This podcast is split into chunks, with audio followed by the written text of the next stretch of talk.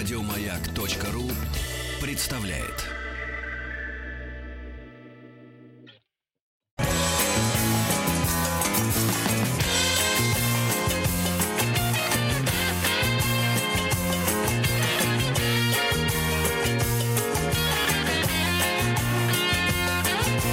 Вахтанг Махарадзе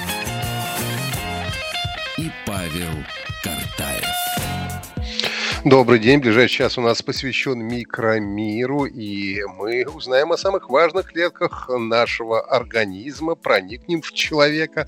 И на связи у нас молекулярный биолог Сергей Харитонов. Сергей, добрый день. Здравствуйте, Здравствуйте. Сергей. Здравствуйте. Сергей, ну вот в прошлый раз мы же говорили о половых клетках. Какие клетки могут быть еще важнее, чем клетки, которые помогают нам размножаться? Никаких. Да, в прошлый раз действительно говорили о половых. А, ну, вообще, мы еще упоминали в прошлый раз, что вообще всего у нас в организме где-то 230 типов у взрослого человека разных клеток. И среди них довольно трудно найти самую важную, да? Мы сегодня попробуем э, поговорить об одном из этих типов, но сначала давайте как бы в общем поговорим о наших клетках, о том, как они получаются, откуда вообще все эти 230 типов берутся и зачем они нужны. Во-первых, эти 230, вот я называю цифру, э, это число, оно довольно приблизительное. Почему оно приблизительное? Почему я не могу сказать точно? Потому что не знаете, да? наверное. Э, э, Тут есть две причины. Во-первых, существуют некоторые, некоторые сложности с тем, чтобы вообще определить такое понятие, как тип клеток. Но иногда это очевидно, да, там половая клетка и мышечная клетка. Очевидно, это два разных типов клеток. Но по большому счету не ясно, какой набор признаков э, у двух клеток должен различаться, чтобы их можно было отнести к разным типам. Потому что бывают какие-то клетки близкие, очень похожие друг на друга, но различающиеся по функции. Их надо относить к разным типам или не нужно? Нужно ли учитывать там набор белков на их мембране или состав липидов в их мембране? Совершенно непонятно. И ученые в этом смысле не договорились, поэтому у разных людей могут существовать разные оценки количества типов клеток. И это А из одной клетки, да? 230 типов из одной клетки в итоге Да, из одной, конечно, из зиготы, да. Э, э, примерно 230, да. И во-вторых, по-хорошему, чтобы описать все вообще типы клеток организма человека, чтобы быть уверенным, что вот их столько, и они вот такие. Нужно что сделать? Нужно взять взрослого человека и аккуратненько, так, не навреди- постаравшись не повредить ничего, разобрать его на отдельные клетки. Э, Каждую из них отдельно рассмотреть, исследовать, как она работает, э, и только после этого можно будет сказать, что мы знаем все типы клеток организма человека. Но из-за того, что собрать обратно человека в таком случае затруднительно, ну, по крайней мере, пока, в этом направлении исследования ведутся, э, ну, в общем, не очень активно, скажем так. Поэтому мы действительно остановимся на цифре 230, согласившись с тем, что она не точная. И давайте спросим себя, что же, зачем столько надо, зачем эти клетки все нужны? Ну, вообще, вот про половые мы выяснили уже, да? А, э, есть еще 229 каких-то других. Но функции клеток организма, э, в общем, э, описываются функционалом органов и систем, в которых они, которые они вовлечены. Да? Э, И там одни клетки отвечают за защиту организма от каких-то внешних воздействий. Это иммунные клетки, их много разных типов, и покровные клетки, это клетки, например, кожи. Другие отвечают там за механическую стабильность организма, за его передвижение. Это клетки, которые создают наши кости скелетные э, э, и скелетные мускулатуры, тоже мышечные клетки. Есть многофункциональные типы клеток нашего организма, когда тип один, а функций много. Ну, это самое очевидное, это нервные, например, клетки. Потому что часть из них это там периферические нервы, которые идут от мышц. У них какая функция? Передвижение человека.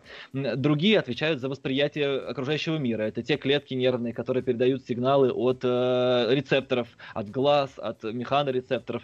Другие нервные, те же самые нервные клетки, отвечают за анализ этой клетки мозга, да, за анализ информации, поступающей, за мышление и так далее. Функций у нервных клеток очень много, хотя все они относятся к одному типу. И не углубляясь пока в индивидуальные особенности отдельных клеток организма, мы можем попробовать э, проследить путь развития клетки организма в общих чертах, чтобы как бы чуть приблизиться к пониманию того, как в итоге все это огромное разнообразие типов клеток у нас получается. Процесс формирования клеток определенного типа называется таким сложным научным термином дифференцировка. Да, ну, э, мы знаем, наверное, английское слово difference, которое означает различие. И, в общем, это и означает формирование различий, некая специализация.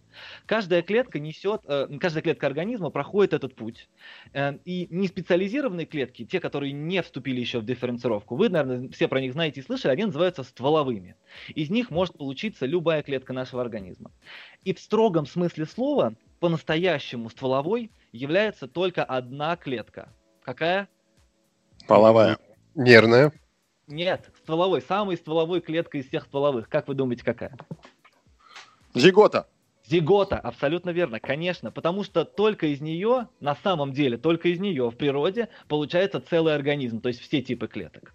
Все остальные клетки, которые мы можем найти, которые похожи на стволовые, которые могут давать разные, они все-таки не совсем, они не настолько мультифункциональны, как зигота. В процессе эмбрионального развития зигота начинает делиться, и с каждым делением клеточки чуть-чуть специализируются. Этот процесс не завершается полностью к концу, к рождению ребенка. И поэтому у новорожденного э, человека на самом деле разных типов клеток меньше, чем э, у взрослого.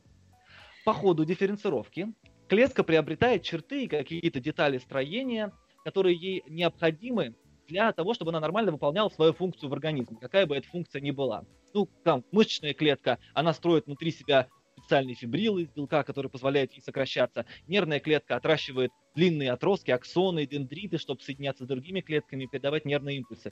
В общем, у каждой в этом смысле э, свой путь. И процесс дифференцировки можно, в общем, сравнить с тем, как получает профессию, выходит на работу э, просто человек, да, какой-нибудь инженер или там строитель. Э, в общем, когда они были оба детьми, у них у обоих были широкие возможности для того, чтобы выбрать профессию. Но из-за своих каких-то склонностей, талантов или не талантов, и из-за того, как влияло на них окружение, они выбрали определенную профессию и по ней уже, скорее всего, большую часть жизни будут работать.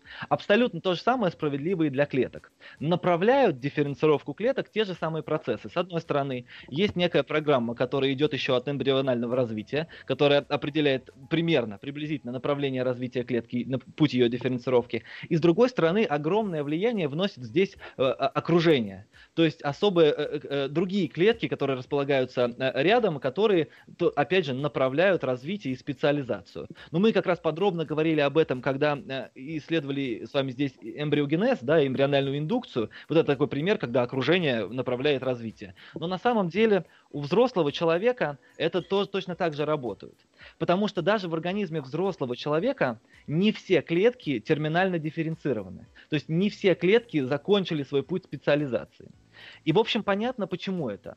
Потому что как на работе, да, на стройке может рабочий получить травму, и нужно будет его заменить, точно так же и все клетки нашего организма нуждаются в периодическом обновлении, потому что они как-то так же, как рабочие, работают. А, поэтому практически в каждом органе и в каждой ткани существуют особые места, содержащие неспециализированные клетки, обладающие свойствами стволовых. А, по-настоящему стволовыми эти клетки на самом деле не являются, потому что мы уже выяснили, что это только зигота у нас по-настоящему стволовая. Потому что при обычных обстоятельствах вот эти вот стволовые клетки тканей, они не могут дать любую клетку. Они дают только ограниченный набор э, э, типов клеток, присущие определенной ткани, в которой они расположены. Э, в таку, такие клетки называются полипатентными, то есть имеющие как бы много возможностей, но все-таки не бесконечное количество, не все, не все возможны. А хорошим примером полипатентной клетки служит, например, такая есть э, полипатентная кроветворная клетка. Это клетка, которая дает начало всем клеткам крови, и лейкоцитам, и эритроцитам, и тромбоцитам. Э, вот она одна и дает сразу много типов. Полипатентная клетка. Вот пример как бы стволовой клетки взрослого человека. Но кроме как, э, кроме как а? крови, она ничего делать не умеет. Да, не может. Она, она не может э, вдруг взять и дать клетку кожи или взять дать клетку мышц. Она уже запрограммирована на то, чтобы давать спектр клеток крови разных. И это определяется ее окружением и тем, что внутри нее заложено. В общем, понятно, что когда мы говорим о таких клетках, которые могут превращаться в разные клетки, пусть даже не в любые, но все-таки большой набор, сразу как бы чувствуются широкие возможности медицинского применения вот таких вот полипатентных или других типов стволовых клеток, более э, э, широко известных. А, и эти типы медицинское применение тут довольно очевидно. Они э, могут быть хорошо использованы для там, залечивания ран, для, может быть, каких-то серьезных повреждений, замены целых органов. Поэтому а, э, очень хочется давным-давно как бы получить эти клетки, научиться их как-то размножать, так, чтобы можно было людей эффективно лечить. Но в любом организме, любого человека таких полипатентных клеток на самом деле очень мало относительно всех остальных. И они запрятаны в особых местах, так что их, в общем, достать очень сложно. Поэтому в течение многих лет ученых волновал вопрос, можно ли превратить терминально дифференцированную клетку, то есть полностью специализированную, обратно в стволовую, так, чтобы потом вырастить из нее какой-то орган целый, в котором много типов клеток, ведь орган никогда не состоит из одного типа клеток. Или вырастить из нее целый организм, как бы клонировать животное, например, таким образом. Ведь нам же известно, что вообще-то каждая клетка нашего тела несет полную генетическую информацию обо всем теле, даже если она не пользуется ей, даже если это клетка кожи или клетка, или клетка ну, там, кишечника. По идее, генетический материал целый, значит, можно же вроде ее откатить. И много лет бились над этим ученые, и для некоторых клеток ответ на этот вопрос э, на самом деле очень простой. И нет, нельзя их откатить. Ведь если присмотреться, то э, внимательно так посмотреть на наше тело на клеточном уровне, то окажется, что все-таки не все клетки несут генетический материал, не все клетки нашего тела несут полную информацию о нем. И вы точно знаете, по крайней мере, два типа клеток, которые э, вот не, нельзя откатить до обратного стволового состояния. Как попробуйте угадать, какие эти два типа клеток? Вы их точно знаете. Некоторые из них, один из этих типов, он даже, я бы сказал, на виду, на виду. Кожа. Ну, да, клетки кожи это первый тип, это э, так называемые кератиноциты, это клетки кожи и э, покровного слоя. А второй тип, как вы думаете, ну, какой? нервные, наверное, клетки. Нервные нету, нервные, нервные можно. Можно. Ну, половые тогда. На самом деле это эритроциты, красные клетки крови, самые известные клетки на свете. В чем схожесть между эритроцитами и кератиноцитами? Почему их нельзя откатить до стволового обратно состояния полипатентного? Потому что в процессе дифференцировки оба этих типа клеток избавляются полностью от своего ядра то есть от, от всего генетического материала. Эритроцит его просто выбрасывает из себя наружу. Э, это делается для того, чтобы освободить буквально место внутри, потому что в финальной своей форме эритроцит должен принять форму двояко вогнутой линзы, чтобы увеличить поверхность свою и больше гемоглобина расположить на этой поверхности, и таким образом более эффективно переносить кислород. Он еще там должен уметь сгибаться в нужных местах, э, чтобы пролезать в определенные сосуды. В общем, ядро ему только мешается. То же самое с кератиноцитами, клетками покровов кожи, которые образуют вот этот роговой слой кожи, они вообще-то в терминально дифференцированном состоянии в своем, в рабочем, они мертвые. У них нет ядра, а вся внутренняя поверхность, в смысле внутренний объем весь, заполнен э, белком кератином, который вот не пропускает воду, создает жесткость необходимую. И, в общем, с такой клеткой уже как, как мертвому припарке, в прямом смысле. Да? С ней что не делай, ее обратно к стволовому состоянию не вернешь, потому что нет ядра. Но большинство-то клеток нашего организма все-таки имеют ядро, правда? Имеют генетический материал. И нервные клетки, и даже мышечные клетки имеют ядро. И для них все не так однозначно. Вообще э, процесс частичной обратной дифференцировки, то есть частичной как бы потери специализации э, клеток биологам известен довольно давно. Его можно легко наблюдать, если взять какое-нибудь растение, многоклеточный организм со специализированными клетками, и повредить у него стебель. Через некоторое время вокруг повреждения, вокруг раны э, э, изменится структура клеток. Клетки э, из такой структурированной формы, они станут более похожи на кашицу. И оказывается, в этот момент они теряют свою специализацию, откатываются в развитии назад, чтобы восстановить повреждения, чтобы поделиться много раз э, и восстановить таким образом, залечить рану. Потому что обычно э, терминально дифференцированные клетки не вступают в деление. Вот все хорошо знают это про нейроны, что нервные клетки не делятся, так говорят, потому что действительно э, нейрон это терминально дифференцированная клетка, которая только работает, она не делится, она не размножается. А, если такие клетки, вот про растения я возвращаюсь, взять из рамки, из стебля, и поместить в другие условия, то они могут, например, образовать корень вместо стебля или образовать лист. И это, собственно, такие эксперименты, их множество было проведено в свое время, довольно давно уже, и они как раз и доказывают, что там идет процесс обратной дифференцировки. То есть у ученых был намек на то, что в природе вообще такое возможно. Можно из терминально дифференцированной клетки получить что-то вроде стволовой. Но можно ли, вот с растениями работать, можно ли это сделать с человеческими клетками, с клетками животных, в каких-то контролируемых условиях, чтобы мы могли как фабрику поставить?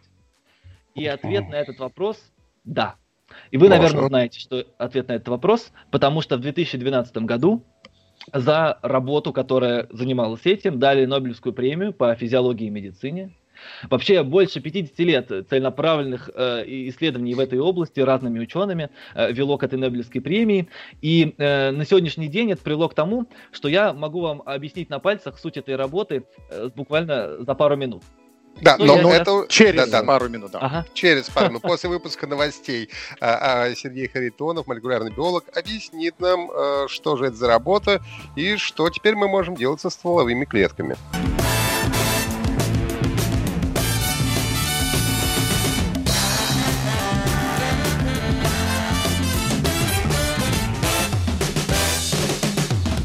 Вахтанг Махарадзе и Павел Картаев. Мы продолжаем разговор о клетках нашего организма. Выяснили, что их около 230 типов. На связи у нас молекулярный биолог Сергей Харитонов. И перед выпуском новостей мы э, остановились на Нобелевской премии, э, которую получили. И Сергей обещал нам рассказать буквально в нескольких минутах, о чем же это все было. Об откатах речь идет, да? Об откатах, конечно. Вообще, когда речь идет об откатах, все очень просто. А, давайте сначала ответим на вопрос, чтобы понять, как эти откаты совершаются. И Мы готовы, Сергей. А? Мы готовы к откатам. Отлично, отлично. Значит, э, чем, давайте подумаем, чем отличается, в чем как бы корень, источник различий между двумя э, терм, терминально дифференцированными клетками, между, например, клеткой мышечной и клеткой нервной. В активности генов корень различий, не задумываясь, тут же ответите вы и будете абсолютно правы. Тогда мы зададим следующий вопрос. А чем отличается стволовая клетка от терминально дифференцированной? И ответ будет тот же самый. Схемой, паттерном активности генов. Значит, если найти и включить в этой самой специализированной терминально дифференцированной клетке нужные гены в нужной комбинации, то можно превратить ее в стволовую. Именно это и было сделано в Нобелевской работе. Оказалось, что чтобы превратить клетку, там, я не знаю, нашего кишечника, просто такую обычную мезонхимальную клетку, ну, неважно, э, пропустите предыдущее слово, обычную клетку с ядром, а, а, нужно включить в ней всего 4 гена. Но я могу их перечислить, это просто набор букв. OCT, OCT3-4, SOX2, KLF4 и SIMUK. Такие 4 гена. А, если их включить одновременно, а, то клетка станет стволовой. На самом деле не совсем стволовой. Она откатится в развитии примерно до уровня э, эмбриональной клетки на ранней стадии. Такие клетки называют плюрипатентными. Это клетки, которые могут давать целые органы и в некоторых случаях, в общем, целые организмы. Но это не совсем все-таки уже зигота. Авторами этой работы, видите, за что Нобелевки дают? Четыре гена нашли, включили, и все. Была создана методика, э, которая позволяет эти гены включать практически в любой э, терминально дифференцированной животной клеткой. И с ее помощью можно, и это было было сделано взять э, клетку кишечника, превратить ее в стволовую, потом на нее подействовать определенными веществами, создать нужную среду, и она превратится в нейрон, в нервную клетку. В дальнейшем эту работу еще продолжили, потому что понятно, что вот эта методика это только инструмент для клеточных исследований. Это э, Нобелевская премия здесь э, не, даже не в самом исследовании, которое сделали ребята, а в том, э, как широка применимость дальше их методики. В дальнейшем другие исследователи э, э, смогли из такой, из полученной таким способом э, плюрипатентной клетки вырастить целый организм. Они сначала сформировали из нее эмбрион, из которого выросла целая мышь здоровая взрослая мышь выросла из клетки кишечника. Понимаете, какая история? И вот это было сделано, за это дали Нобелевскую премию. И на самом деле э, это открытие, эта технология еще более крышесносная, чем даже может показаться на первый взгляд. В моих глазах она имеет особенное эволюционное значение для развития такой формы жизни, как многоклеточный организм, в общем, доминирующей формы жизни на Земле сегодня. Мы с вами относимся к многоклеточным организмам, все растения и насекомые относятся к многоклеточным организмам. То есть это то, что, и, что, что сейчас доминирует на планете. И вот эта технология, она полностью меняет вообще парадигму существования многоклеточного организма. Сейчас я попробую пояснить, что я имею в виду. Для этого нам нужно с вами откатиться на примерно полтора миллиона лет, миллиарда лет назад во времени – когда на нашей планете еще не существовало никаких многоклеточных. В то время нашу планету заселяли одноклеточные, свободно живущие эо- и прокариотические организмы. Плавали всякие бактерии в водичке, э, значит, э, эукариоты э, бегали, охотились на этих бактерий, и все было замечательно. И, понимаете, в некотором смысле вот это время было самым справедливым и честным временем для жизни. В чем тут дело? В это время каждая живущая на Земле клетка могла оставить свой след в веках э, при помощи своих потомков. Ведь у успеха ее размножения каждой отдельной клетки, живущей на Земле в то время, зависел от того, насколько она удачлива, насколько она умела. Если у отдельной клетки был какой-то инструмент, которого не было у другой, она оставляла больше потомков и вносила больший вклад в эволюционный процесс. И это было доступно, этот социальный лифт, эволюционный лифт, был доступен для любой клетки, живущей на Земле. Однако, примерно миллиард лет назад ситуация поменялась. Появились первые многоклеточные организмы. А в многоклеточном организме, как мы с вами хорошо уже знаем, за размножение отвечают отдельные клетки, половые. А все остальные клетки не размножаются. То есть они полностью выключают себя из эволюционного процесса. Они придают свои личные интересы, вообще все, особенности все свои, никуда не идут. К примеру, клетка печени или там мышечная клетка, они неустанно каждый день работают на нашу с вами комфортную жизнь. А что в итоге? Концу жизни они умирают вместе со всеми остальными клетками нашего организма. Ничего, в общем, после них э, в века в генофонде не остается. Даже если у них был совершенно удивительный набор индивидуальных мутаций, которые делали их выдающимися. А половые клетки что? Ну, в общем, половые клетки, они что делают? Они всю жизнь где-то там болтаются в этих специализированных органах своих половых. И ничего полезного для культуры и общества половые клетки не делают. И именно они, их гены, гены именно половых клеток, передаются следующим поколениям. Такое Сергей, положение да... вещей Сергей, а? давайте сейчас сделаем э, паузу, а потом э, через пару минут постараемся восстановить справедливость. Э, потому да, что вот чувствую. Что-то, что-то не то пока происходит. Сергей Каритонов, молекулярный биолог, у нас на связи. Говорим о важнейших клетках нашего организма. Вернемся через минуту.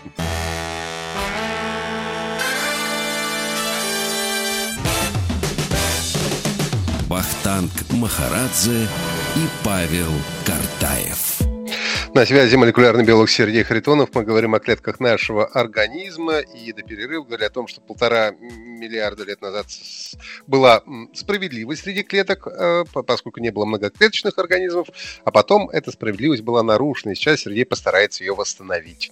А, Сергей, скажите, а птица Феникс состоит из стволовых клеток, получается, да, раз она так восстанавливается легко из пепла?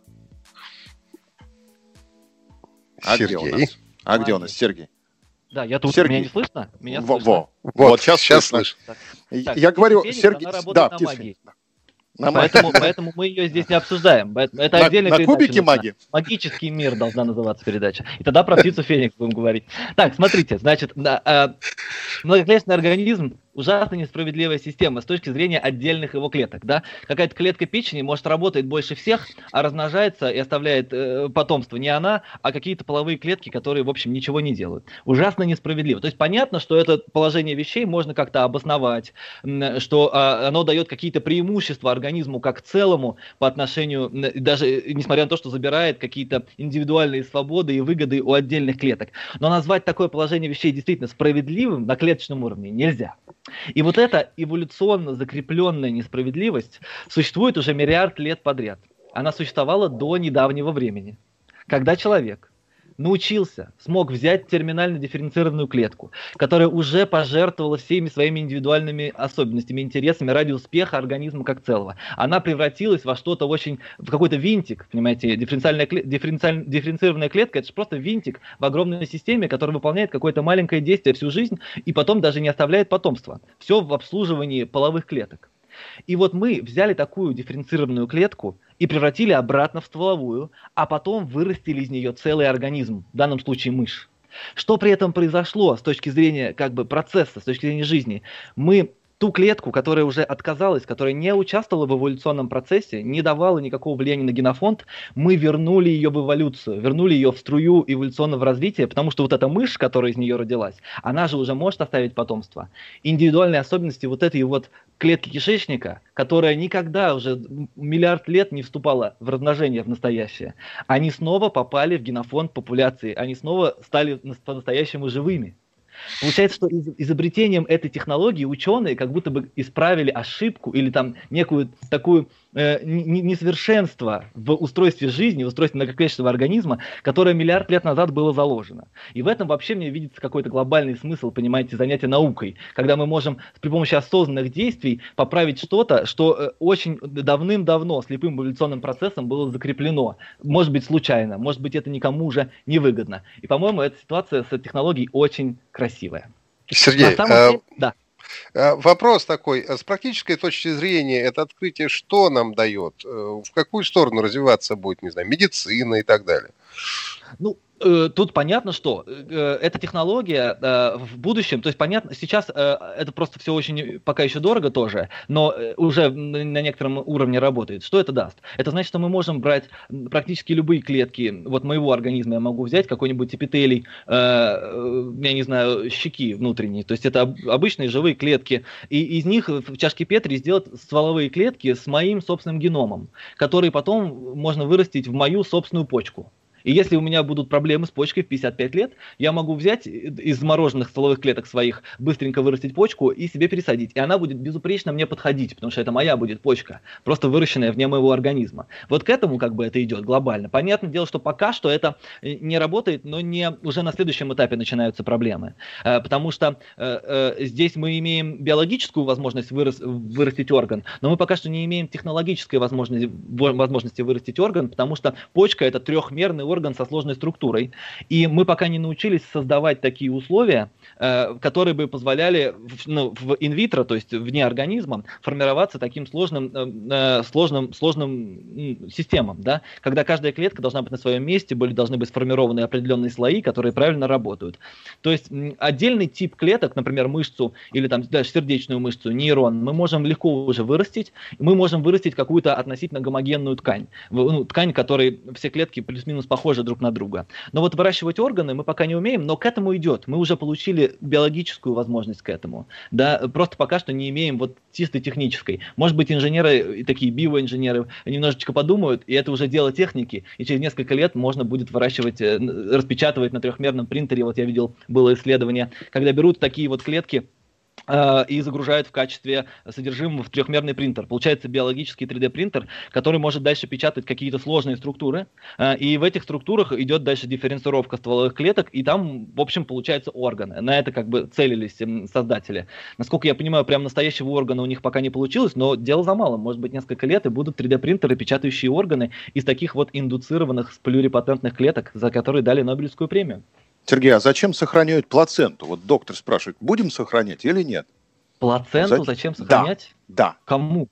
Ну вот говорят, что там стволовые клетки, и а, можно ну, сохранить. Есть, да. наверное ну, может быть и есть там стволовые клетки, но в любом случае, то есть э, вот раньше просто, пока не было этой технологии, тоже же знали о пользе стволовых клеток и пытались их находить и сохранять из всех, из всех мест организма, куда только могли залезть. Вот было очень много в связи с этим э, ну, не очень этичных вещей, потому что иногда стволовые клетки забирали у э, ну, нерожденных детей, брали эмбрионы, эмбриональные стволовые клетки брали, чтобы вылечить уже родившегося ребенка. До сих пор существует такая, насколько я понимаю, практика в медицине, медицине, когда есть тяжелое заболевание у ребенка, а, и предлагают родителям зачать еще одного, но чтобы его не родить, а чтобы он послужил источником, потенциальным донором стволовых клеток для ребенка, там, чтобы излечить его от тяжелого заболевания. Это, это практикуется, вот, но с изобретением вот технологии, о которой я сказал, я надеюсь, такие вот варварские вещи уйдут в прошлое. И вот плацента тоже одно из мест, где потенциально есть, э, э, ну там, понимаете, там поли, э, полипатентные клетки, там они не совсем стволовые, они не такие, как вот получаются в работе нобелевских лауреатов, они недостаточно,